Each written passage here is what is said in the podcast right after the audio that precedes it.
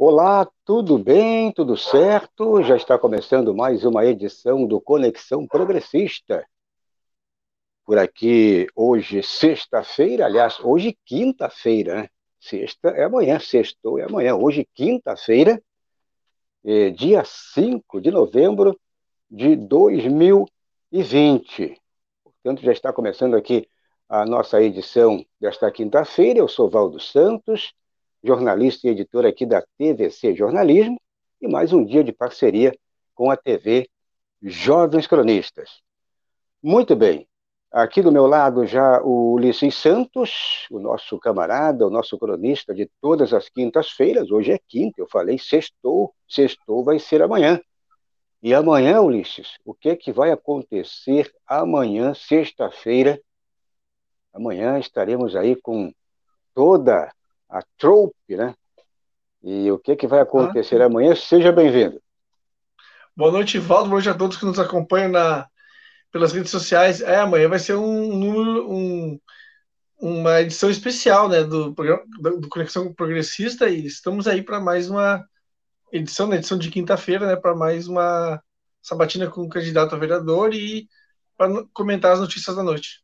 E amanhã é dia de sabatina com os cronistas, então se prepare. Muito bem, vamos então já repercutir aqui o noticiário de hoje. E só lembrando que hoje eu estou estreando aqui o meu tablet. Olha isso, meu tablet novo, né? E aí, como eu fiquei sem, sem celular, sem é, dois notebooks que queimaram, mais um celular e agora eu consegui um tablet zerinho aqui, portanto agradeço aí quem uh, está ajudando a patrocinar esse velho tablet lá do tempo em que o Ulisses uh, estava na, na primeira série, né?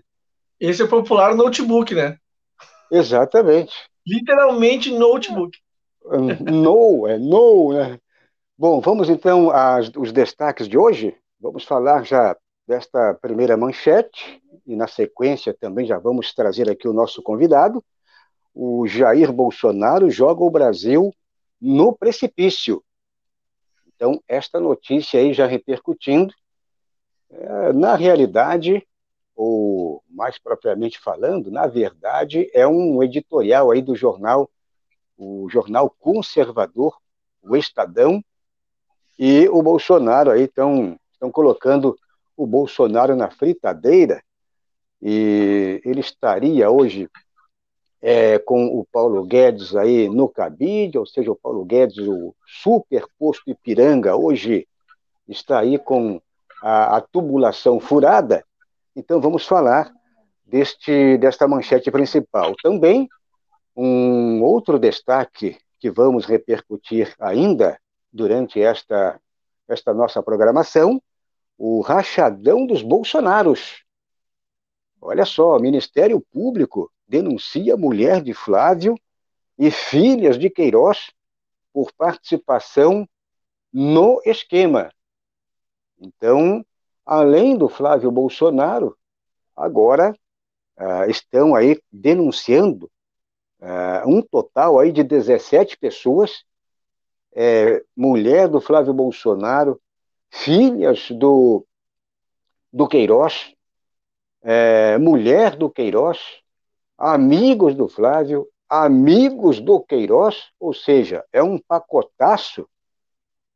17 pessoas, porra! Ô, oh, porra, 17 pessoas, 17, né? O número 17 é o número que projeta aí ao passado recente, não é mesmo? Bom, e vamos falar ainda também um pouquinho Ulisses. Na sequência, vamos tentar atualizar as eleições norte-americanas, as eleições estadunidenses, portanto, as eleições nos Estados Unidos.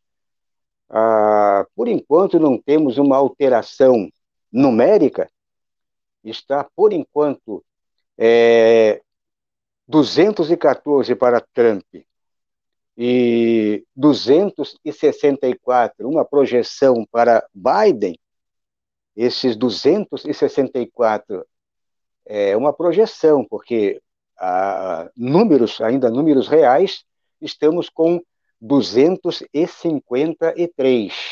Mas há uma projeção já para uma vitória aí é, em mais um estado pró-Biden e ele chegar exatamente nesse número de 264.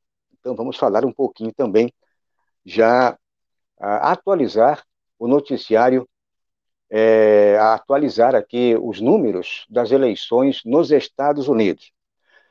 Agora sim, vamos então já repercutir este primeiro bloco, é o bloco da Sabatina, é o bloco que é, fazemos aqui, portanto, a, a nossa sabatina, a nossa entrevista, e hoje Pedro Ruas, candidato a vereador pelo PSOL de Porto Alegre, o Partido Socialismo e Liberdade, é o entrevistado desta quinta-feira, 5 de novembro. Então, Pedro Ruas, seja muito bem-vindo. Agradecemos aí por ter aceito o convite. E já peço que você se apresente, quem é Pedro Ruas, o Pedro Ruas aí, como você entrou nessa proposta aí de disputar essa eleição aí como candidato aí a vereador pelo PSOL, ou seja, toda a tua trajetória política, faça um resumo para quem não conhece o Pedro, quem é Pedro Ruas.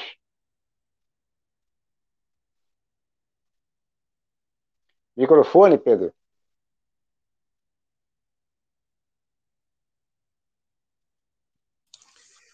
Primeiro, Valdo, eu quero agradecer esse convite, é, fiquei muito contente, cumprimentar a ti, cumprimentar a Ulisses, cumprimentei antes o Adriano, que está aí no, né, fazendo a parte técnica toda, e nós tivemos um momento anterior, onde por problemas meus de internet nós não conseguimos levar adiante uma conversa com os jovens cronistas, que era sobre Brizola e a legalidade, é, que é um tema que eu, que eu faço muitos painéis sobre ele, enfim. Mas eu, eu resumiria assim tua, uma resposta à tua pergunta, Valdo. Eu sou um defensor de trabalhadores, historicamente um advogado de trabalhadores. Comecei como estagiário ainda defendendo trabalhadores no X Trabalho, Fui fundador em 79 do PDT, sob o comando do Leonel Brizola. Com o, com o falecimento de Brizola em 2004, depois de 26 anos, eu deixei o PDT. A minha visão é que havia. O Brizola era o canhão do povo. Então, na minha visão, não, não, não havia sentido em permanecer numa sigla onde não havia o Brizola.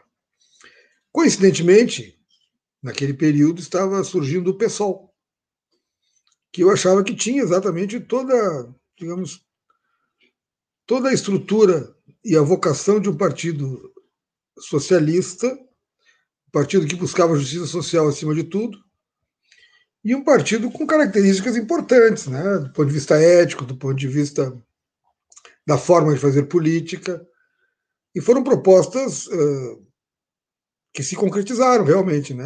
Estou há 15 anos no PSOL e muito contente.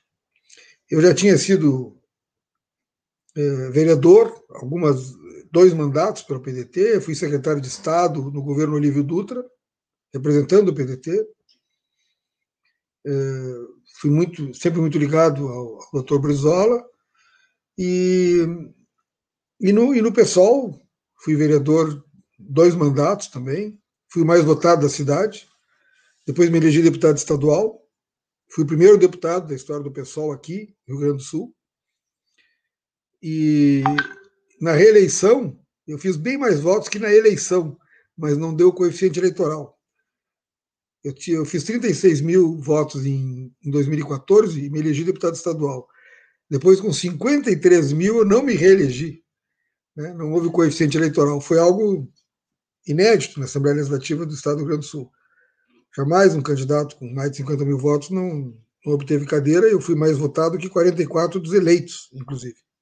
São 55. Eu fui o 11 mais votado do Estado.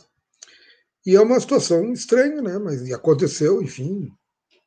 Nós temos que seguir. E, e a militância a gente faz com ou sem mandato. E eu segui militando. E onde há uma tribuna para defender o povo, ali é o meu lugar. E essa tribuna agora é na Câmara Municipal e é para lá que eu vou. Essa é a luta, esse eu, eu acho que é um resumo assim breve, é, se concretizado, digamos, se eu for eleito, será o meu sexto mandato na Câmara. Sendo que no último, em 2012, eu fui o mais votado da cidade e do Estado.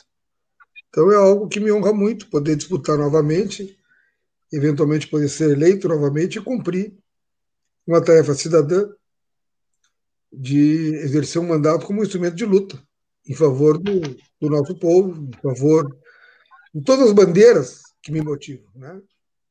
Basicamente, a atuação dos movimentos sociais, de diferentes eh, circunstâncias.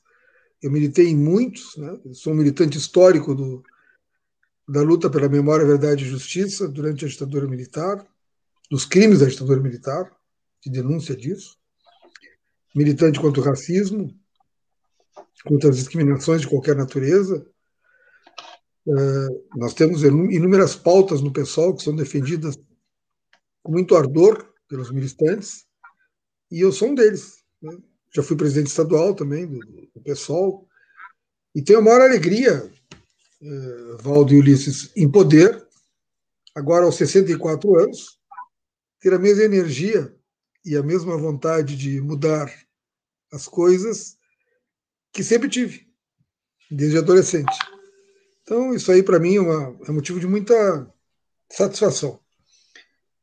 E fazendo uma campanha pesada, forte, intensa. É uma campanha um pouco diferente, porque ela é mais virtual né, do que presencial. Nós mesmos aqui estamos conversando é, num, num programa importante, com, com áudio, com vídeo, e não estamos no estúdio, né? estamos cada um num local, enfim. E, e, isso, de certa forma, é uma campanha diferente né? nesse aspecto. A campanha eleitoral também tem essa característica. Eu tenho feito muitas lives, há, muitos encontros pelo WhatsApp, reuniões, são interessantes. É, há, novidades nessa campanha, assim, em função da tragédia da pandemia. E eu não posso deixar de comentar né, que o, o Valdo coloca no, no, início, né, a situação do, dessa quadrilha aliás, da, da, família Bolsonaro, que está sendo pelo menos denunciada agora em parte dos seus delitos, né? Porque a questão da rachadinha ou do rachadão, que é um crime sério, mas não é o mais sério deles, né? Do que eles cometem.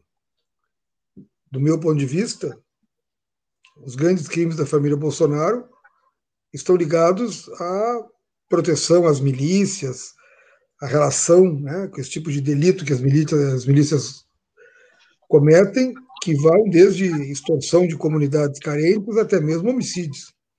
Então, as milícias no país inteiro, particularmente no Rio de Janeiro, são uma tragédia social que tem que ser combatidas. E elas têm apoio, proteção né, da, da família Bolsonaro, tanto que houve homenagens a milicianos famosos, aquele uh, ex-PM que foi morto, o Adriano da Nóbrega, tinha sido homenageado, o próprio Queiroz, né, era muito ligado a esse Adriano. Esse Adriano tinha sido homenageado pelo Flávio Bolsonaro né, na Assembleia Legislativa. Então, eu, eu, eu queria só fazer essa referência, porque eu estava muito atento, e também ao dado internacional, né, a provável derrota do Trump, que eu acho que tem, para todos nós aqui, muita importância. Vocês vejam o seguinte, Ulisses e Valdo e nossos amigos que nos dão a honra de nos assistirem nesse momento, que o Bolsonaro se vê um pouco cercado por esse cenário internacional. Ele, ele tem aqui a, a Argentina, que tomou um outro rumo do que o Bolsonaro esperava, né, com a eleição do Alberto. Isso foi muito importante. Teve a eleição do Luiz Arce na Bolívia, que eu achei também de extrema relevância. Teve a posição do povo chileno, né, destruindo aquela constituição do tempo da ditadura militar, da ditadura pinochetista, e também o próprio Uruguai, onde, digamos assim, a esquerda perdeu, mas não foi exatamente a direita quem ganhou. É mais uma centro-direita ali, que não tem uma relação com o Bolsonaro como ele imaginava que poderia existir. Né? Então, aqui é. na América do Sul, a situação do Bolsonaro passa a ser mais delicada, e, e perdendo e perdendo a e, e, perdendo, digamos assim, o apoio norte-americano como ele tinha com o Trump, e vai perder, na minha opinião, né? Essa, essa definição está, está ocorrendo, é uma situação que muda bastante. Muda bastante.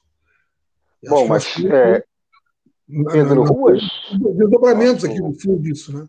Aqui nosso no, convidado de hoje, Pedro Ruas, candidato aí a vereador pelo SOL, partido aí da o Partido Socialismo e Liberdade de Porto Alegre, é o nosso convidado de hoje. E antes, para quem está chegando, estamos apenas começando aqui a nossa live de hoje, o programa Conexão Progressista, portanto, e já peço que você faça a inscrição. Quem não está inscrito, faça a inscrição, dê o like, dê o positivo, ajude também a divulgar aqui os dois canais, tanto a TVC como a TVJC, e também, na medida do possível, colabore com o nosso financiamento coletivo. Bom, é, passando a palavra para o Ulisses Santos, para começarmos aqui aí sim já a nossa sabatina de hoje, hoje quinta-feira, dia 5 então, Ulisses, a bola está com você. Obrigado, Valdo. Uh, Pedro, levando em conta, primeiro destacar que eu gostei muito da trilha sonora, tá? Ah, o meu telefone muito, tem muito, especialista. Muito trilha sonora. Uh, me diz uma coisa. Você muito atento aí, parabéns. Sim, assim que começou, comecei a cantar aqui. Uh, Considerando-se o perfil do pessoal, que o tu mesmo salientou, que tipo de proposta tu terias para, por exemplo, para o campo dos, da, dos direitos humanos, por exemplo, no caso do, do futuro mandato, né? É, nos direitos, eu, eu, integrei a Comissão de Direitos Humanos da Câmara Municipal no passado e também a da Assembleia Legislativa. Fui deputado integrando essa comissão. É, eu, eu acho que os direitos humanos, nós temos aí, Ulisses, a pergunta é muito boa, um leque imenso de atuação. Porque nós temos assim, ó, vinculado diretamente, desde as questões cotidianas, como por exemplo a violência policial, que ela ocorre em todo o Brasil, e Porto Alegre não é exceção, e aí tanto da Brigada Militar quanto da Polícia Civil. É, então nós temos que ter essa, esse olhar atento né, para as denúncias que chegam, para as vítimas, enfim. Nós temos uma questão de direitos humanos também relacionada à questão da homofobia, que tem que ser combatida. Né. É, essa, essa pauta também inclui uma agenda né, uh, onde a gente vai mais longe, como, por exemplo, naquilo que eu falei da, da busca por memória, verdade e justiça em relação aos, aos crimes bárbaros da ditadura militar, está vinculada à pauta de direitos humanos.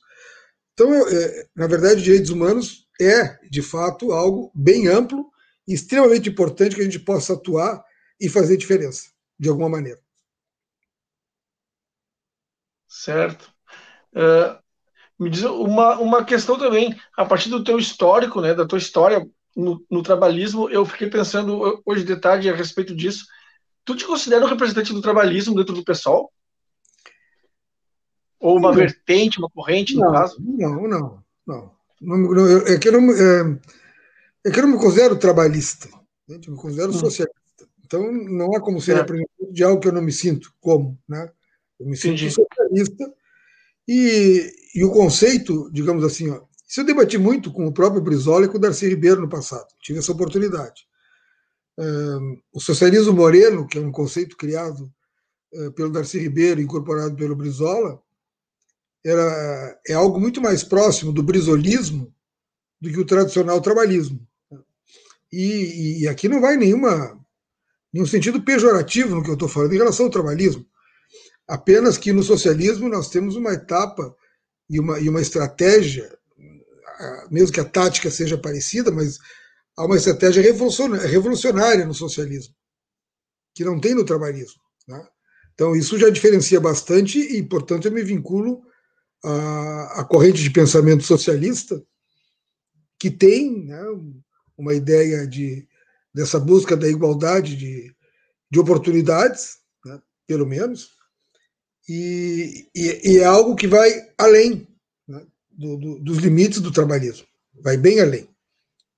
E acho que o trabalhismo cumpriu e cumpre uma, uma etapa importante na história do Brasil.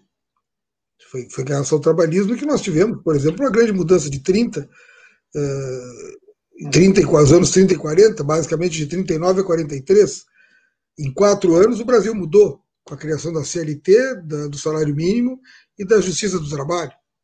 Então, isso tudo mudou o Brasil, positivamente, do ponto de vista da classe trabalhadora. Então, eu não vou desconhecer essa importância. Mas o brisolismo combativo, que vem a partir da legalidade de 61, uhum. e que depois, né, é, durante a ditadura, faz toda uma, uma, uma articulação é, fora do país e dentro para combater essa ditadura, é, a linha geral do Brizola era muito superior à ideia do trabalhismo enquanto doutrina social. Né? Mesmo que tenha um corte pela esquerda do trabalhismo, eu acho que tem, internacionalmente, inclusive, mas o socialismo é uma, uma, é uma etapa, ou é uma, é uma doutrina, ou é uma forma de pensar, ou é uma ideologia de outro tipo. Né? Na minha visão mais próxima, aliás, totalmente do que eu sou. Né? Eu sou socialista. Minha primeira disputa, inclusive, no PDT, em 82, a vereador, 82, o meu, meu slogan era vote socialista. Vote socialista. Era esse o slogan. Então, é, essa é a vinculação. O, e do meu ponto de vista, concluindo aqui, o, o brisolismo, as ideias de Brizola a partir de 61, a encampação da Bandanshire criando a CE, a encampação da ITT criando a CRT, é, a vinculação com Cuba, enfim, tudo aquilo que foi feito é, é algo que extrapola os limites do trabalhismo. Certo. Pedro Ruas, nosso camarada aí, candidato convidado de hoje, candidato a vereador pelo PSOL de Porto Alegre, Rio Grande do Sul. E estamos também com o nosso cronista, aí hoje todo mundo aqui do Sul. O, o Ulisses Santos, o Pedro Ruas, está em Porto Alegre, juntamente com Ulisses, eu aqui em Florianópolis. Hoje o programa está aqui no, no, funil, aqui no funil, aí no sul do Brasil. Bom, é, peço para você que ainda é, não fez a sua inscrição aqui nos nossos canais, chegou agora, faça a inscrição. E tem um, um detalhe muito importante também para quem já está inscrito. Traga mais uma, mais duas pessoas aí, traga seus amigos para fazer parte aqui da nossa comunidade, aqui Jovens Cronistas e TVC Jornalismo nosso Conexão Progressista, que vai ao ar sempre de segunda a sexta-feira, a partir das nove da noite. E agora estamos nessa sabatina, esse momento aí de entrevistar candidatos ao cargo de vereador ou vereadora. Bom, é, queria que você falasse, Pedro, já que você tem uma experiência parlamentar, é, uma experiência muito boa, né? Você já tem uma experiência aí como vereador, como deputado, a tua experiência como militância, e você é um conhecedor aí da capital gaúcha, com certeza você conhece os problemas de Porto Alegre aí, não só de Porto Alegre, mas também da, de repente aí da grande Porto Alegre, da vizinhança, mas eu queria especificamente falar do teu reduto, ah, onde você almeja o cargo de vereador, um cargo tão disputado. Então eu queria passar agora a ser um pouco mais propositivo, né, para você em cima dessas, ou dentro dessas questões problemáticas, o que você levantaria neste momento, você como candidato e depois eleito como vereador, é, tentar, de repente, mudar a, a, lógica dessa história aí da, da realidade da região, o que você faria neste momento agora com pandemia, com crise, um colapso econômico, ou seja, a pandemia econômica, o que você faria como vereador neste momento?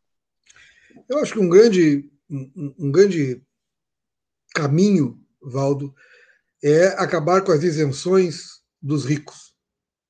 Nós temos um problema seríssimo no estado do Rio Grande do Sul e também em Porto Alegre, que são as isenções milionárias daqueles que mais podem.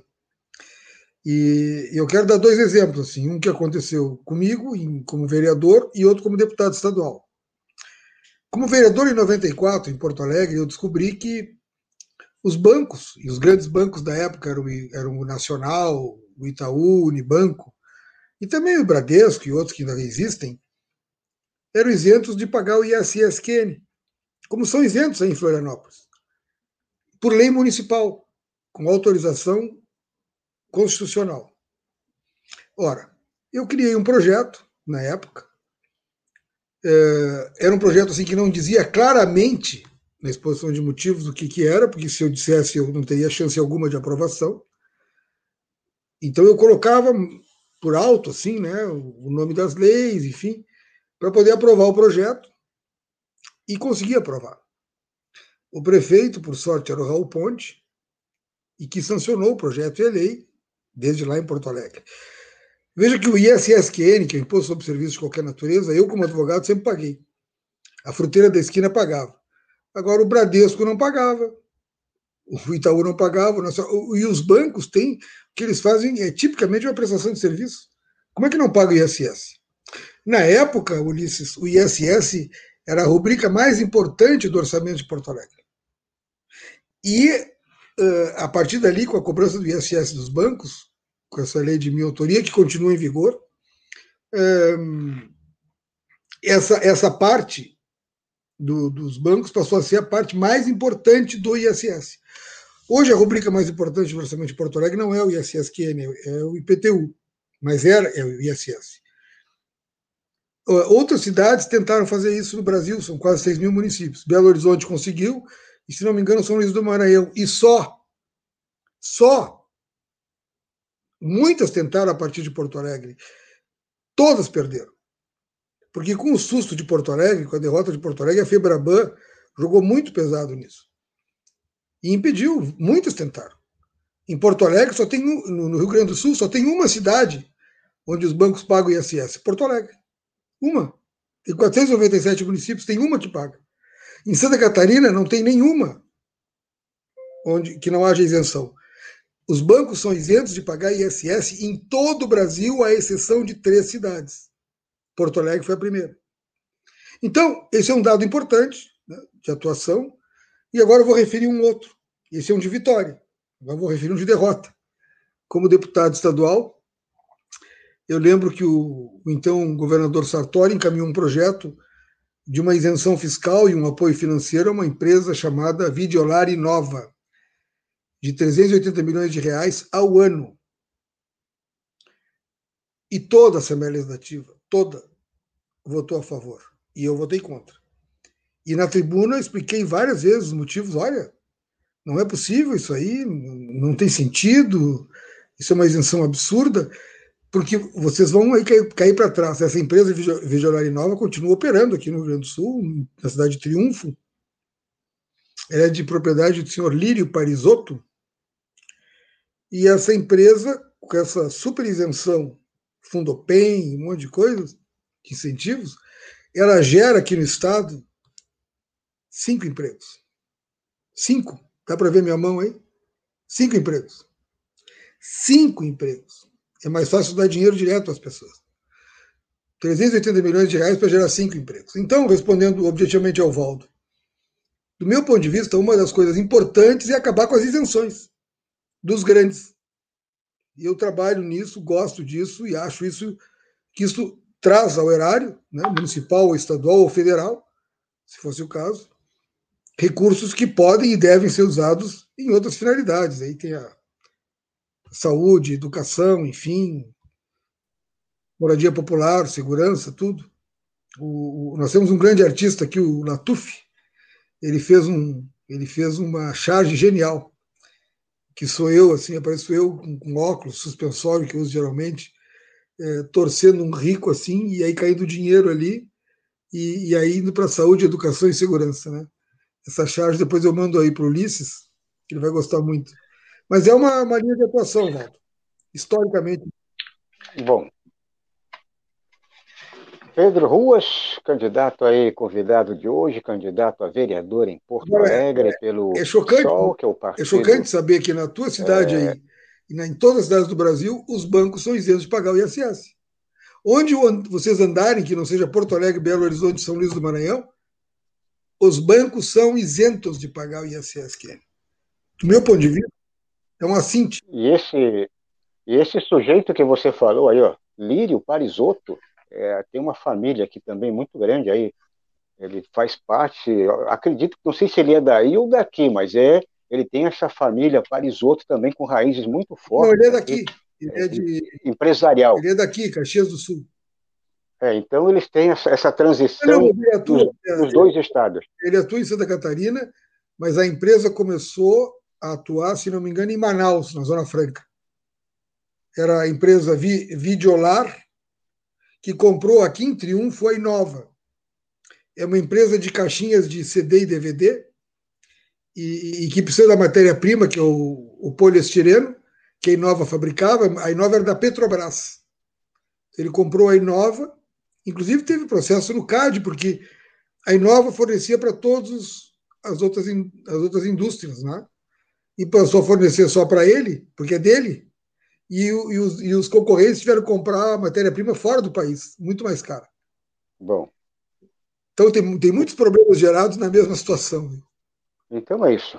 Conversando com o Pedro Ruas, candidato a vereador pelo PSOL de Porto Alegre, capital do Rio Grande do Sul, em mais uma sabatina com candidatos, candidatas a vereador, ao cargo de vereador, ao cargo de vereadora.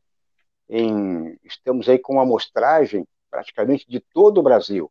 Não conseguimos entrevistar aqui é, 100% das candidaturas, mas pelo menos uma amostragem, e é evidente, né, Ulisses, da nossa esquerda brasileira. Né? Por aqui não passamos o pano na direita, muito menos na ultradireita, aqui não tem coxinha, e é só os candidatos, os candidatos que fazem parte aqui do campo progressista. Ulisses, a bola está com você agora. Vamos então já para a parte final. Estamos aí com mais de meia hora de sabatina e já solicito aí que você realize a sua pergunta final. Mais uma vez, uma satisfação conversar com o Pedro Ruas, é uma honra até, uh, e dizer que essa charge que tu citou agora há pouco, eu acabei de ver, faz um pouco antes de entrar no ar, eu, eu te sigo, né, nas redes sociais, e eu vi essa charge, eu, na hora que tu falou, eu falei, não, só pode ser aquela que tu pensando mesmo, né, é, contorcendo do cara aqui nas moedinhas. É um eu acho que é uma charge... É.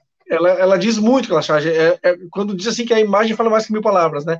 Mas, Pedro, essa questão que tu comenta, né? Tu tem, um, tu tem uma, uma, uma, uma abordagem, os teus projetos, no caso, como tu citou, pelo menos dois, são de forte viés econômico, né? Na questão da, do, do financeiro. Me diz uma coisa, e no, e no embate que nós temos desde 2018 em relação ao fascismo, que está cada vez mais, mais presente no Brasil, como é que o teu mandato pretende trabalhar, agir contra, uh, fazer esse enfrentamento?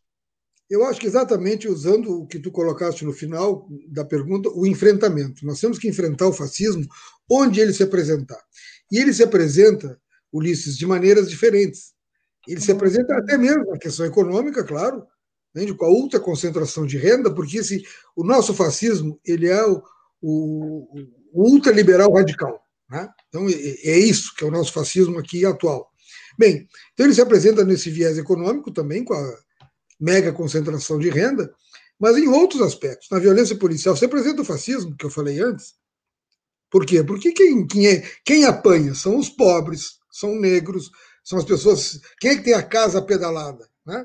Casa pedalada é na periferia da cidade. É lá que.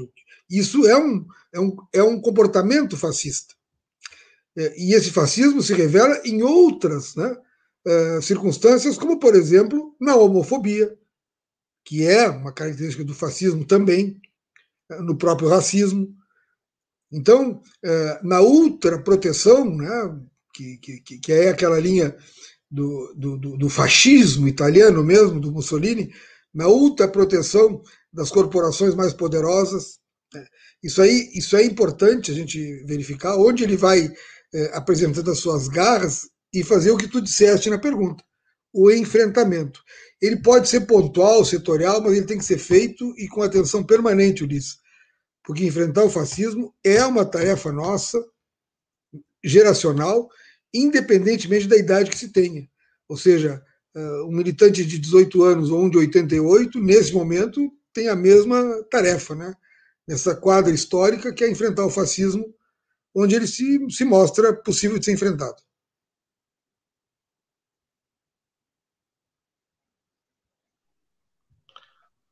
Isso aí. Muito bem. É uma, é Pedro Ruas, o nosso convidado de hoje, candidato aí a vereador pelo PSOL de Porto Alegre.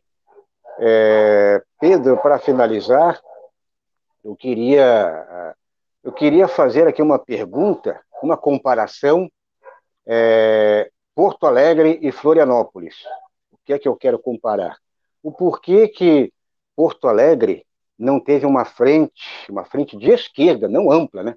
Uma frente de esquerda. E aqui em Florianópolis, por exemplo, tem uma frente é, com vários partidos e quem está encabeçando aqui a majoritária é um candidato do seu partido, né? É um candidato aí do PSOL, que é o professor Elson Pereira, ele é professor universitário é, da Universidade Federal de Santa Catarina, você deve conhecer. A dobradinha, ele e, e, o Lino Pérez, também outro professor da arquitetura da UFSC. Então, PSOL e PT. E aí tem mais ainda ah, uma gama aí de, de vários outros partidos. E aí em Porto Alegre, infelizmente, eu não sei o que, que aconteceu, o porquê que não teve essa frente, essa frente ampliada, né?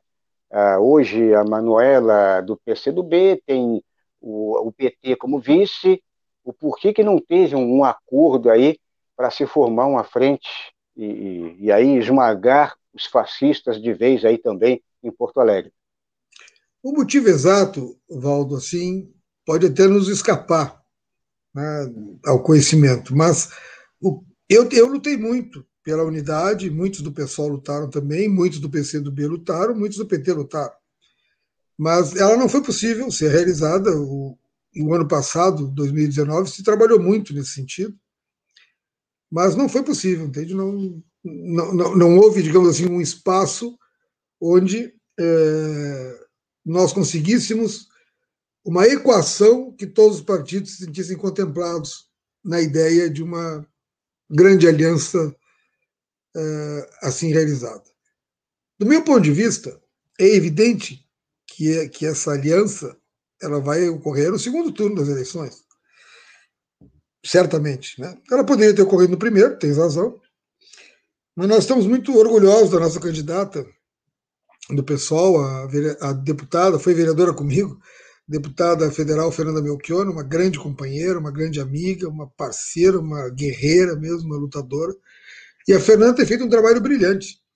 E acho que o PT e o PCdoB têm feito um bom trabalho aí com a candidatura da, da Manuela Dávila e do Rosseto como vice. Nós temos aqui de vice da, da Fernanda o Márcio Chagas, uma pessoa, um companheiro negro, foi vítima do racismo e é ativista contra o racismo. Então, nós não tínhamos como juntar todas essas, todas essas candidaturas numa única chapa. Mas eu achei que, nesse momento, nós acabamos ocupando espaços diferentes na sociedade e no eleitorado. E isso é importante. Eu acho que a esquerda cresce por mais de um lado aí. E esse, esse orgulho que eu tenho da chapa Fernanda Melchiona Márcio Chagas é algo que se vincula à raiz, à própria história do pessoal, porque eles têm a cara do pessoal, eles são, digamos assim, é, a própria gênese da fundação. Os fundamentos, os princípios que levaram à existência do pessoal estão ali. E não dá para esquecer, né? a gente tem uh, o maior respeito né, pelos companheiros dos demais partidos do campo popular, mas não dá para esquecer que o pessoal nasce de um racha com o PT. Então, esse é um dado histórico, né?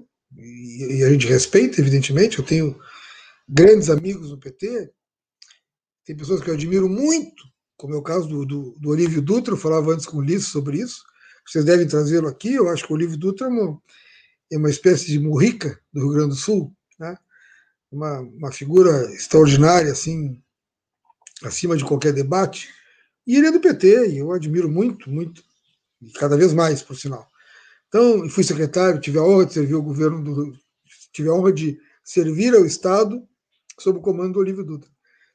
Mas nós temos o pessoal, e o pessoal tem sua trajetória própria, sempre concorreu sozinho, em chapa própria, nunca teve coligação aqui no Sul, nunca teve aliança, e é um caminho que nós trilhamos, e é a situação que nós temos hoje, que é uma situação, do meu ponto de vista, correta, adequada politicamente, historicamente coerente. Muito bem, agradecemos então a participação do Pedro Ruas, candidato a vereador pelo PSOL do Rio Grande do Sul, o Partido Socialismo e Liberdade. Queria agradecer muito o Pedro é, e esperamos aí que você consiga mais uma eleição, já que você é do nosso campo progressista, de esquerda, socialista, mais ainda. Né? E então o nosso desejo é que você seja eleito e que assuma lá em, no dia 1 de janeiro, quem sabe também você será o nosso, o nosso entrevistado já como vereador de Porto Alegre. Então, ótima campanha, sempre na luta e até uma próxima oportunidade. Eu quero agradecer, Valdo, novamente, né? É, como eu sou candidato, o candidato tem que dizer pelo menos o seu número. Eu vou dizer, o meu é 50,500. Né? o candidato, isso aí me ensinou, é, Ulisses, um grande advogado aqui de Porto Alegre, o Índio Vargas, um ex-preso uhum. político, né? foi torturado na ditadura. Ele me disse assim uma vez: Ruas, candidato que não pede votos não os merece. Então o cara tem que dar o seu número e dizer, pô, eu sou candidato, vota em mim, porque isso é o mínimo que o candidato tem que fazer, né? O meu é 50,500. Eu quero agradecer a oportunidade ao Valdo, ao Ulisses, ao Adriano, a todos vocês que fazem um programa que eu acho extraordinário. É um projeto belíssimo. E eu pretendo colaborar com esse projeto em tudo que estiver ao meu alcance. Muito obrigado. Muito bem. Rua, se eu fosse candidato, se eu fosse candidato aí com esse número 50,500, eu usaria o seguinte slogan: é, 50 é outros 500. É, muito bom. parabéns, muito pelo, parabéns aí pela, pela postura e até uma próxima. Ah, e, e tomara que você consiga esta vaga aí de vereador. Obrigado, Valdo. Obrigado, Ulisses. Obrigado às, às amigas e os amigos que assistiram. O Adriano na técnica aí. Ficaria à disposição sempre. Foi uma honra. Muito bem. Dando um prosseguimento, então, aqui ao segundo blocão, o blocão aí agora de atualização do jornalismo.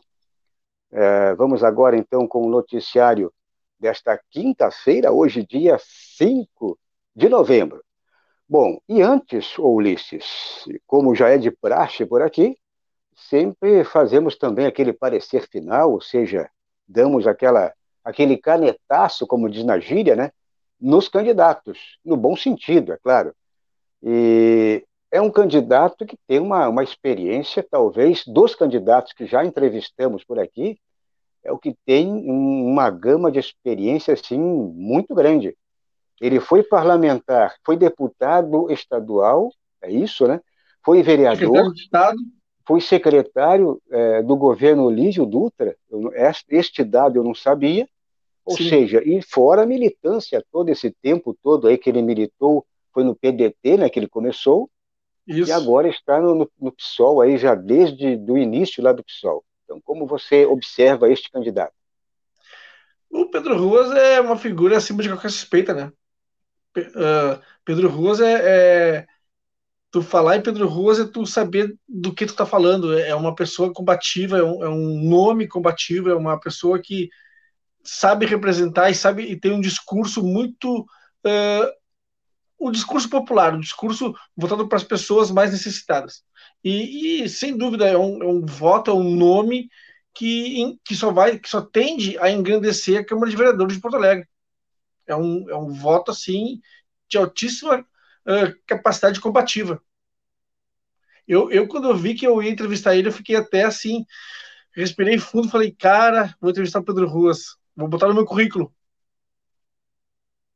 E por incrível que pareça, quer dizer, foi coincidência, mas o dia em que em que você é cronista aqui, na quinta-feira, Pedro Ruas, um candidato muito forte aí com Na... propostas muito relevantes. Sim, eu, eu vou te dizer, eu gostei de todos que eu entrevistei, mas quando eu vi que, que era. Eu, eu, eu já entrevistei outro candidato do PSOL, se não estou enganado, aqui também de Porto Alegre, lá no começo da, da, da, da campanha.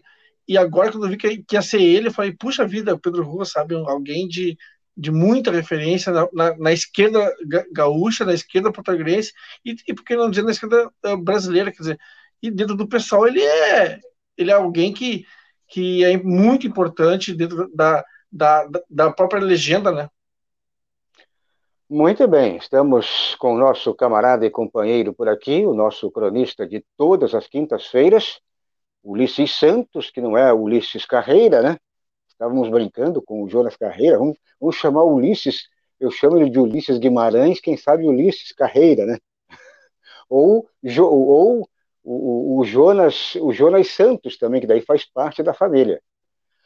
Bom, Ulisses, vamos então prosseguir com o noticiário de hoje, lembrando então o meu, né, o meu notebook aqui, agora o meu tablet, né? Vou seguir o roteiro por aqui. Então, a estreia hoje está sendo muito empolgante, tá, Ulisses? Bom, é, vamos falar desta primeira notícia? O Jair Bolsonaro joga o Brasil no precipício. Então, nesta quinta-feira, hoje, portanto, dia 5 de novembro, em editorial, o jornal conservador O Estadão afirmou que Bolsonaro já deixou claro que ministros que não lhe servirem como, é, no caso, que não for dedicados ao, à postura do Bolsonaro, ou seja, às ideologias, porque ele não tem uma só, ele tem várias, é, então, os ministros que não servirem o Bolsonaro do jeito que ele quer, é, com toda a dedicação, como cabos eleitorais, serão é, condenados à irrelevância. Portanto, já tem um. Já tem um, já tem o primeiro, o segundo, aliás, o, o Sérgio Moro era aquele super ministro é, ele, o Sérgio Moro ia ser o cara, né? Como disse lá, como falou o Obama para o Lula, o cara, você é o cara. Para o Bolsonaro, o Sérgio Moro, à época, era o cara. Mas o Bolsonaro fritou, fritou até torrar o marreco de Maringá e fazer espetinho do marreco e o marreco desapareceu. O posto Ipiranga, outro super, super ministro. O posto Ipiranga também, ele foi fritando, fritando. O posto Ipiranga queria implantar a, a ferro e fogo o neoliberalismo, primo irmão é, do neofascismo. O Bolsonaro deu uma regada, né? deu uma, teve uma queda agora com toda essa problemática aí de coronavírus, na pandemia aí teve que arregar pagando aqueles 600 reais, teve que abrir a mão, porque é, ele foi quase que, que, na marra, ele teve que aceitar a, a, o que a Câmara aprovou, e, portanto, ele teve uma queda mais para esse lado é, mais sensível, e aí o posto Ipiranga ficou também desprestigiado, porque o posto Ipiranga não queria nada disso. Vamos arrochar a própria escola dele é, lá no Chile, que, que foi implantado, inclusive, quando ele estava lá fazendo o seu estágio, fazendo, fazendo um estágio para neofascista, e aí o Chile também já está dando adeus aí ao neoliberalismo, e ele queria implantar, trazer esta, esta ideia, esse, esse modelo chileno, com outros modelos também fazer uma readaptação aqui e implantar a força ao povo brasileiro. E nada disso aconteceu. Então, fritaram o, o Marreco de Maringá, fritaram o posto Ipiranga, foi fritado pelo seu Jair, perdão, ele fritou, né? praticamente foi o Bolsonaro que fritou esses dois, e outros. Tem uma lista aí de, de ministros que é, seriam super-ministros e foram apagando, foram desaparecendo. Então, esse editorial aqui, desse jornal conservador, é, e que alega que o Bolsonaro joga o Brasil no abismo, é o editorial Abismo, é o título do editorial, Abismo. E, portanto, é, eles estão aí alegando que o Bolsonaro é, quem não se comportar, quem não fizer campanha antecipada, ou Ulisses, uh, Ulisses Santos, Ulisses é, Guimarães, não, né? Ulisses Santos. Quem não, se você não fizer campanha antecipada, se você não for cabo eleitoral do Jair Bolsonaro agora, já neste momento, ó, você está fora. O posto Ipiranga aí, ele vai riscar um palito de fósforo e o posto Ipiranga vai ficar aí apagadinho. E, então, se você não é, não cumprir com, a, com as regras do jogo, ou seja, com aquilo que ele dita, você será um, um, um, um ministro aí, ou seja, alguém que faz parte da, desse clã bolsonarista, você será apagado, você será irrelevante, como foi o caso do Moro, como foi o caso do é, o próprio Mandetta, que saiu fora, que era um super-ministro também da saúde, o, o Ventraub, né, que era tudo tosco, mas era tido também no meio deles como um super-ministro, e por aí vai. Então, o posto Ipiranga também é outro que eles vão manter o posto Ipiranga provavelmente até, até arrebentar corda, mas é, eu acredito que tem mais gente aí na fritadeira, não é isso? É, o que importa, o que a gente tem que começar dizendo é que o Estadão não engana ninguém. Tá? O Estadão não me engana. Esse é o mesmo Estadão que, às vésperas do segundo turno, no editorial, per, uh, comentava que era uma escolha muito difícil entre esse tosco Bolsonaro, esse tosco fascista que é o Bolsonaro e o Haddad. Era essa escolha muito difícil que o, que o, a que o Estadão se referia. Então, assim, esse jornal nunca me enganou. E não me engana dessa vez. Dizer que nós estamos no abismo uh, pelo, devido a, pelas mãos do Bolsonaro, ele sabia, o, quem escreveu esse editorial sabia disso, ou sabia que esse era o caminho, quando fez aquele editorial lá de 2018, comentando que era uma escolha muito difícil. Uma opção, né? Na época de 2018. Uh, é importante dizer que, que o Bolsonaro sofre de um problema sério de autoestima, né? A autoestima é o seguinte: ele não pode ver ninguém na volta dele, um segundo dele, um ministro dele, uh, tendo um pouco mais de luzes que ele, fazendo sombra para ele. Foi assim com o Moro, com todas as críticas que a gente possa ter, qualquer um deles, entendeu? A verdade é, é, é mais teórica. Uh, foi assim com o Moro, foi assim com o Mandetta, foi assim com, com aquele, como tu mesmo disse, destrambelhado do Ventralbe, todo aquele ministro que cresceu as asas, que fez sombra para o Bolsonaro, o Bolsonaro disse: não, aqui quem brilha, aqui o espetáculo é meu, aqui ninguém brilha mais do que eu. E o Paulo Guedes já deu, já sofreu o pênalti algumas vezes, né? Tem cenas patéticas do Paulo Guedes sendo interrompido em meio a, um, em meio a uma entrevista coletiva no Praça Planalto, quer dizer, por um lá por um militar qualquer que que está lá a tiracolo. Mas enfim, a verdade é essa: os ministros já já, tem, já receberam várias várias uh, dicas de como se comportar. O que não pode é fazer sombra.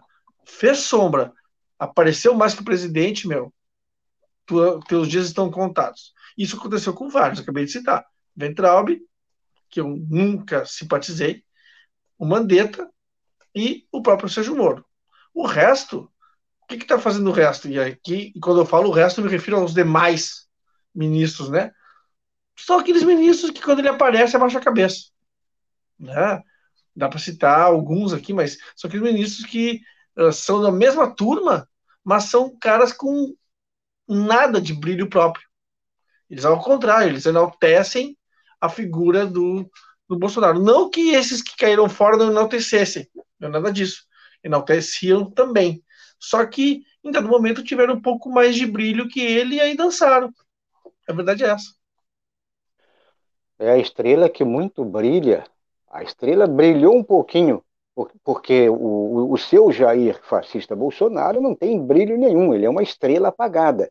Então, basta a estrela simplesmente ter aquela luz normal, aquela luz fraquinha, já está brilhando e, portanto, ele é o primeiro a, a tirar do ar qualquer brilho.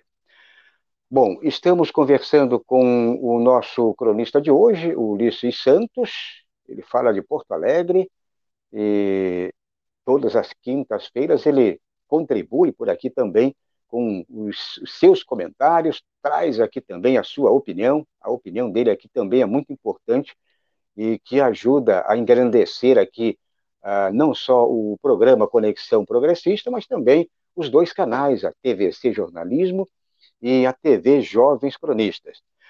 Bom, peço para quem está chegando neste momento, você ainda não fez a inscrição, faça a inscrição, toque o sininho aqui do lado para ser notificado, dê o like, dê o positivo e ajude também a convidar outras pessoas, traga seus amigos e ajude as pessoas também a fazerem aqui as inscrições nos dois canais.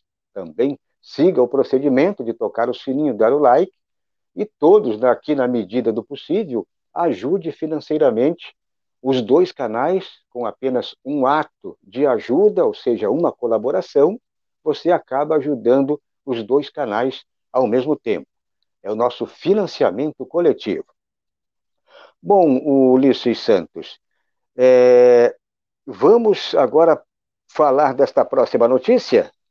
Estamos também no finalzinho, vamos trazer aqui algumas atualizações já das eleições nos Estados Unidos, ainda estamos acompanhando por aqui, mas não temos ainda uma atualização com novos números, novos dados. É, lembrando que hoje, excepcionalmente, eu estou sem acesso, estou sem acesso aqui ao, ao chat, tanto da TVC como da TVJC, estou só com este, este contato aqui, só com este é, celular, e aí é, não tenho, portanto, acesso aos chats, estou sem computador, sem o notebook.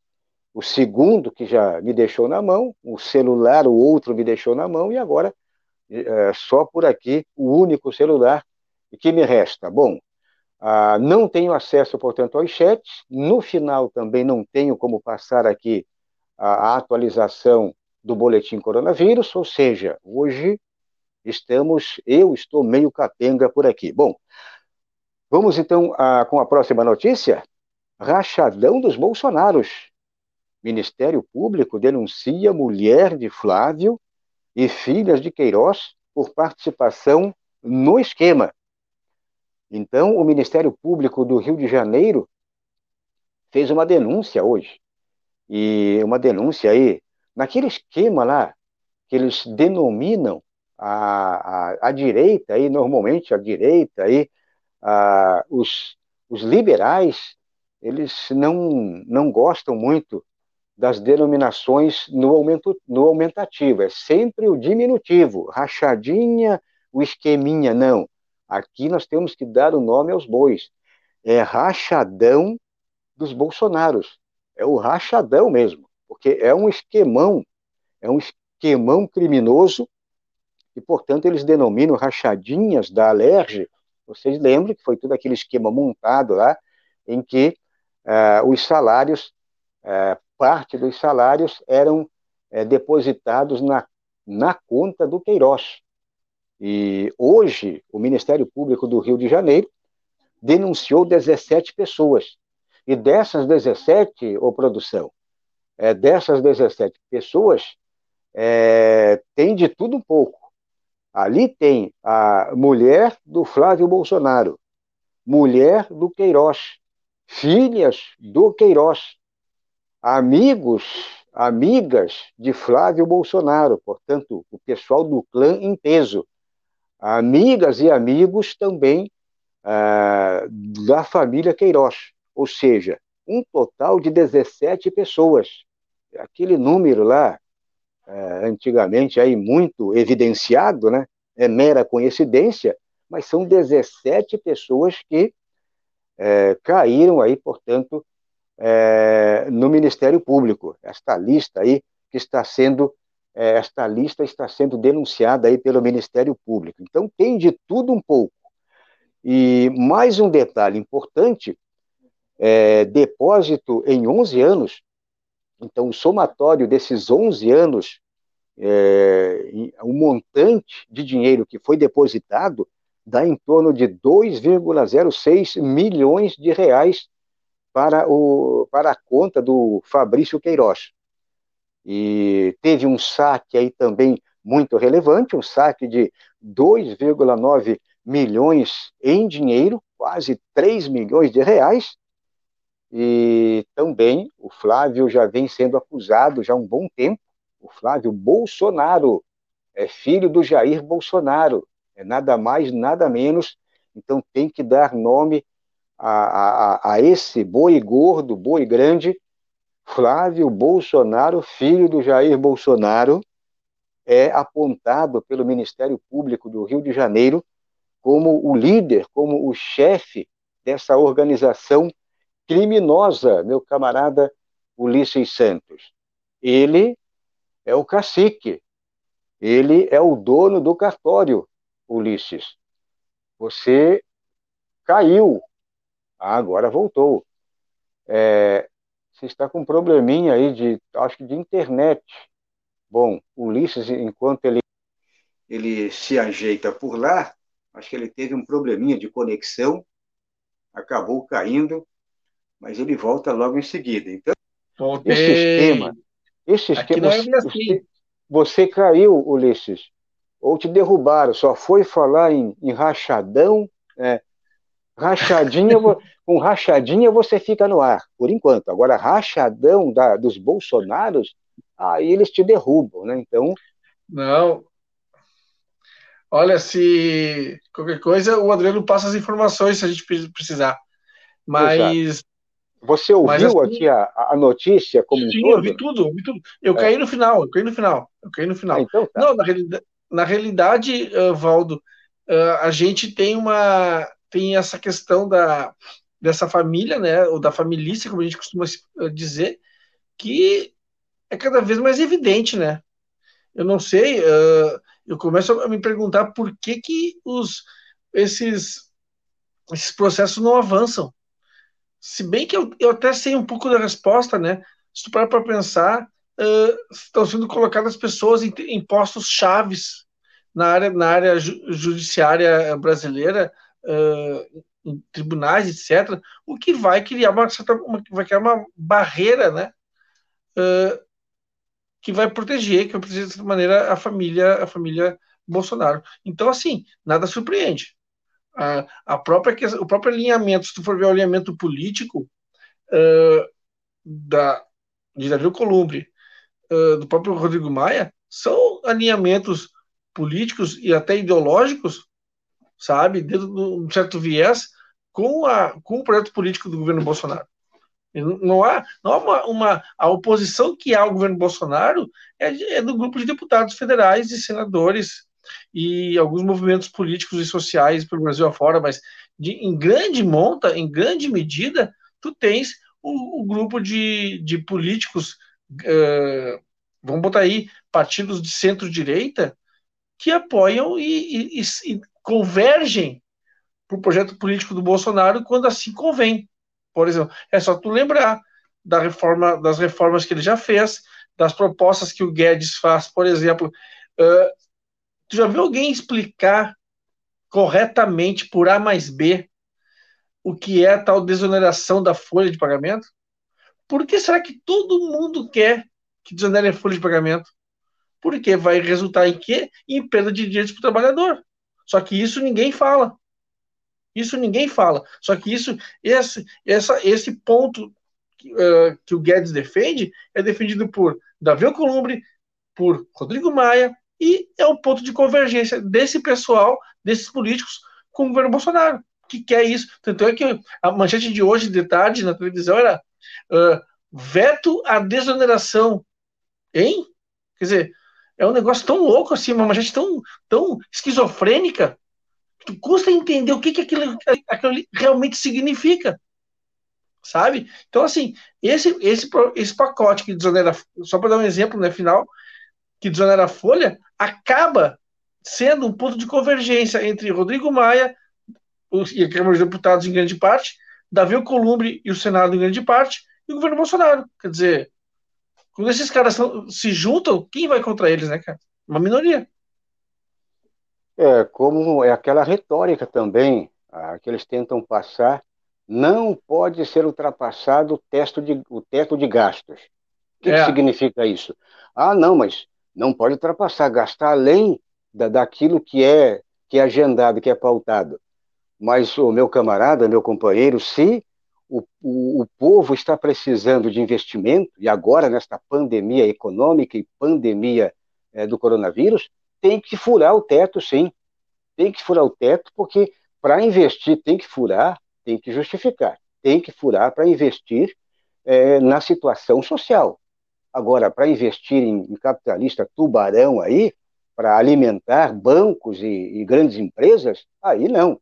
Agora, justifica-se, tem que furar o teto, sim, o, o, o teto para investir esse, esse, esse montante, esse dinheiro, em, na, em toda a situação caótica que se encontra o país. Aí eles ficam de, não, mas nós, temos, nós somos sérios, somos, somos austeros, né? nós é, não, não furamos o, o, teto de gastos. É claro, eles não precisam, né? Agora, é, quando eles, eles furam em prol é, dos capitalistas, em prol aí dos, dos tubarões financeiros, dos grandes é, banqueiros, aí justifica-se. Quando é para, para a classe trabalhadora, para a classe pobre, oprimida, e que neste momento está precisando de muito de investimento, principalmente em saúde, né, em moradia, em, em trabalho e renda, aí não, não pode furar o teto, o teto de gastos. Mas é, é não é fácil. Ulisses Santos. Além do que, tu tem uma narrativa de imprensa que vai na mesma linha, né? É só tu ver. Cara, eu costumo dizer, Valdo, e amigos que, que nos acompanham, a imprensa brasileira, de um modo geral, ela é monolítica. O que, que significa isso? Ela tem um discurso só. Se tu pegar os jornais daqui do Rio Grande do Sul, os jornais, os principais, tá? Os de São Paulo, os de Santa Catarina, eles são monolíticos. Mesmo aqueles jornais que, em tese, se contrapõem um ao outro, com visões, com linhas editoriais supostamente diferentes, eles rezam com a mesma cartilha. É o mais do mesmo. Têm, mais do mesmo. Eles têm o mesmo discurso ideológico. Por mais que tenham diferenças entre si, é o mesmo discurso. É o que está acontecendo agora. Exemplo que vamos, inclusive, comentar um pouquinho agora neste final de programa. Eles abraçaram a ideia Biden, né? ah, e eles escolheram o Biden como o, o comandante aí do império, e aí a imprensa toda, boa parte da imprensa mundial e a imprensa brasileira que, é, que, que bebe na fonte, né, na bica da fonte aqui americana, eles vão de acordo com, com a maré, de acordo com a onda. É, então, a imprensa, a imprensa nossa aqui é, é ultraliberal, não temos dúvida, principalmente esse jornal, jornalão aí que você acabou de falar, o, o Estadão, Folha de São Paulo, o Globo, aí no Rio Grande do Sul tem... É, Nem é bom citar. É, nem, nem vamos citar, mas é um. dar marketing para esses caras. É, é, aquele que você torce assim, ó. É, é, só, é. Só sai mesmo. aquele lodo escuro, né? Não dá nem para citar o nome, não vamos dar marketing para esses loucos.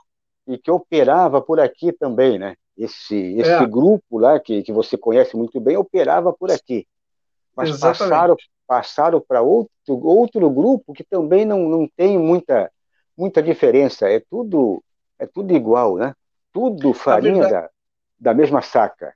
Sim, a verdade é que, falando um pouco agora da eleição americana, da eleição estadunidense, né? Já Vamos entrar então já na, nesse finalzinho, na, Sim, nas eleições lá, eleições norte-americanas. Então, aqui, por enquanto, eu estou no meu notebook paper, né? Paper, né? Uh, o Trump continua, ainda não teve uma atualização, então 214 Trump e Biden com 264 delegados. Agora, esse 264 é bom esclarecermos por aqui. É, o número real do Biden seria é, 253. Então, esses 11 delegados que estão, é, no caso, com, com indicativo é, Biden, então, esses 11 delegados é o que pode, né, dentro dessa, dessa conjuntura agora de, de resultado mais é, pró-Biden, portanto, fecha em 264. Pode ter alguma, alguma inversão, mas neste momento, é, então, esses 11 delegados, e aí fecha em 264, portanto, de 253, que é o número real, que é o, o número que o Biden tem neste momento, esses 11, se fechar, por exemplo, esses 11 passa a 264, desde ontem, inclusive, eles estão protelando esta, este final de apuração, e ontem eu coloquei que é uma jogada de marketing, inclusive é, a especialidade aí do, do, dos norte-americanos, os estadunidenses, eles, eles trabalham muito com, essa, com, essa, com esse jogo de marketing para criar aquela expectativa, não só do país, mas também no mundo todo. E eles ficam segurando, ficam segurando o máximo possível. E ontem até eu falei, eu não, não acredito que, que o resultado saia de um dia para o outro. Então eles vão protelar ainda hoje, provavelmente vão segurar até amanhã, e teremos ainda, provavelmente, só amanhã, talvez, ou hoje, na madrugada. Então, Ulisses, 264, o Biden precisaria, dentro desta, deste indicativo, de mais seis, seis delegados. Aí ele fecha o caixão do Donald Trump. Queria que você opinasse também um pouquinho sobre as eleições norte-americanas. A verdade é que, uh, de certa maneira, uh, a esquerda brasileira, setores progressistas brasileiros, abraçam o Trump, como, ou melhor, abraçam o Biden como se ele fosse a salvação da lavoura. Talvez esse pessoal se esqueça que esse mesmo Biden teve aqui em 2013 sugerindo uma divisão na exploração do pré-sal e a Dilma disse não para ele. Uh, um pouco, alguns meses depois, começaram as manifestações contra Dilma na rua, nas ruas. Deve ter sido coincidência. Bueno, uh, dito de outra, dito de outra, outra forma, tá? Eu não vejo diferença entre republicanos e democratas. Qual é a diferença aqui? Por que, eu não vejo diferença? Porque as atuações de um e de outro na política externa são rigorosamente, são rigorosamente iguais. É, ou seja, o que nos interessa é justamente a política externa deles. E nisso eles não diferem muito, tá? Uh, claro que de repente o, o, o, vai ser interessante o Trump sair, porque tu vai ver o Bolsonaro tendo que baixar a cabeça e ficar quieto. Porque hoje o Bolsonaro se acha amigo da família, sabe? O Bolsonaro, ele se acha amigo da família como o cachorro é amigo da família também no dia da chuva, na hora da chuva, ele, fica, ele vai dormir na rua, né? Só que o Bolsonaro não descobriu isso ainda. Mas, uh, se em uma eventual vitória do Biden, tu tem, por exemplo, o Bolsonaro tendo que pisar em ovos e pensar, bom, que, como é que eu vou agir agora, né? Essa é a grande verdade também. Esse detalhe importante. E, e assim, como eu disse, uh, nós temos que pensar muito bem quem é o Biden para o Brasil. Qual, qual, é a política, como ele é, como ele vai, como ele pensa em agir, sabe? Na realidade, tu para pensar, o próprio Obama, e aqui eu vou causar celeuma, uma certa espécie no que eu vou dizer, o próprio Obama, quando eleito, ele não desfez Guantánamo, ele fez uma reaproximação com Cuba ali na, daquele jeito, mas Guantánamo permaneceu, sabe? Então, assim, uh, externamente a política deles não me, não me difere muito um em relação ao outro. E, e é, é, esperar, claro, é legal ver o, o, o, próprio Trump com uma cara, né? Com o queixo lá embaixo, como ele teve agora há pouco. O que o Trump fez agora há pouco num discurso que uh, eu vi um pouco de entrar no ar é uma vergonha. Se o, se, se, um, se o Nicolás Maduro fala, fala o que ele falou num processo uh, eleitoral venezuelano, colombiano, ou, um país qualquer da América Latina fale, cara, eles tomam conta, eles invadem o país. E nossa imprensa dizer, ó, oh, a democracia lá está sob risco. O Trump colocou sob suspeição o processo eleitoral americano. Hoje ele foi, foi claro, foi claro, ele disse, não, eles estão querendo roubar de nós a eleição. A palavra dele, a frase dele foi essa. Então, bicho, e como é que ninguém diz nada? É porque nos Estados Unidos, se fosse uma Venezuela, já estava lá o Guaidó, autoproclamado presidente. Por que, que no, o Guaidó também não, não se autoproclama presidente dos Estados Unidos, né? É porque, cara, é uma piada, entendeu? A democracia americana é uma piada. É. Se tu for ver, Se é tu for ver piada, como, é, né? como, como, é, como são os votos, cada estado tem sua estrutura de, vo, de votação diferenciada, própria. Um tem o voto. Não, Ulisses, Ulisses, tem um detalhe, tem um detalhe, e eles ficam cobrando de outros países, principalmente os países aqui é, menores da América Latina, e até mesmo como, por exemplo, o sistema chinês, o sistema cubano, outros sistemas aí que não tem democracia. A Venezuela é pura ditadura. Ah, porque país tal, a, a, a Bolívia, ah. quando estava sob, sob o comando do, é, do, do, governo do MAS, era uma ditadura. E aí, só que esse, esse, esse sistema uh, de democracia, que deveria ser um exemplo, já que eles, eles se autodenominam como pai da democracia, é o pior sistema, é, o modelo democrático deles é o pior do mundo. Não tem outro. O Adriano mandou pelo chat aqui interno nosso que, na, que, tá, que o Biden está quase vendo na Geórgia. Tem 40 mil é. votos para serem apurados e a diferença é de 4 mil votos apenas entre eles. Então, Está se virar na Geórgia, já era. É. é. Se virar na Geórgia, já era. Eu não tenho aqui, eu não tenho como passar aqui a informação de quantos delegados a, a Geórgia, acho que são 11, né? 11 delegados, uma coisa assim. Eu não tenho agora na memória quantos delegados, mas se, se forem 11 delegados, o Adriano, acho que ele está conseguindo aqui, eu não consigo visualizar por aqui. Uh, ele está com o um mapa aqui na, na tela, mas acredito que se fechar a Geórgia para o Biden, aí pode fechar a cartola aí do, do Trump, né? E aí fechamos fechamos oh. por aqui também as eleições. Viu? São 16 delegados a Geórgia. 16? É. É, então. Aí dá 280. É, daí ultrapassa, aí já era. É, aí, já, aí fechou o cachorro. Quem, quem chegar nos 270 está eleito.